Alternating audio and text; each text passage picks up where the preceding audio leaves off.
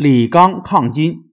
公元一千一百二十五年冬天，金太宗派宗望率军南侵，进逼北宋的都城汴京。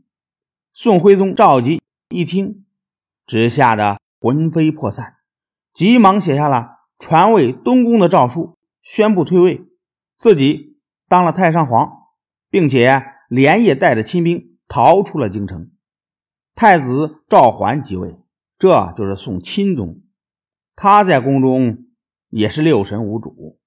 宰相白世忠、杨邦彦乘机劝他弃城逃往襄阳。兵部侍郎李纲听说后，立刻求见宋钦宗。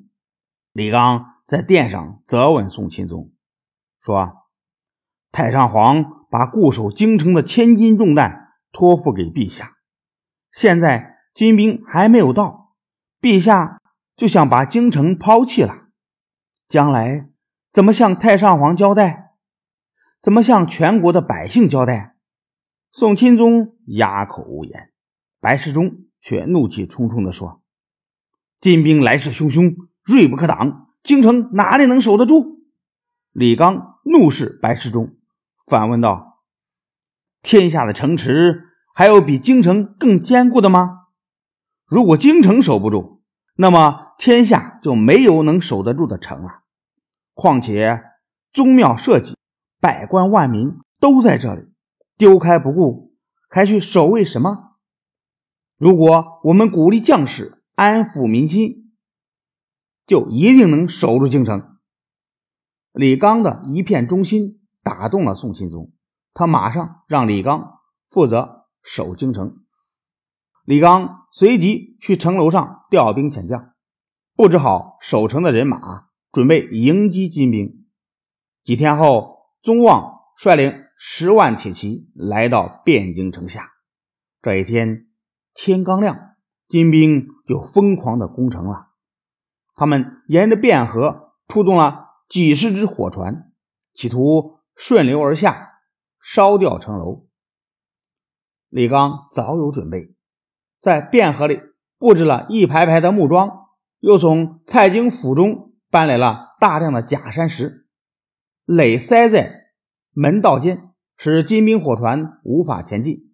这时，布置在城下的两千多名敢死队员一齐上前，手执长杆挠钩，牢牢地勾住那些火船，使他进退不得。不久，那些火船。便化为灰烬。宗望一计不成，又生一计，把他的王牌铁骑搬了出来。他们身穿铁甲，头戴斗谋，全身只露出两个眼睛，刀剑不入，十分凶悍。但因为是骑兵，在城下施展不开，只能坐在大船里顺流而来。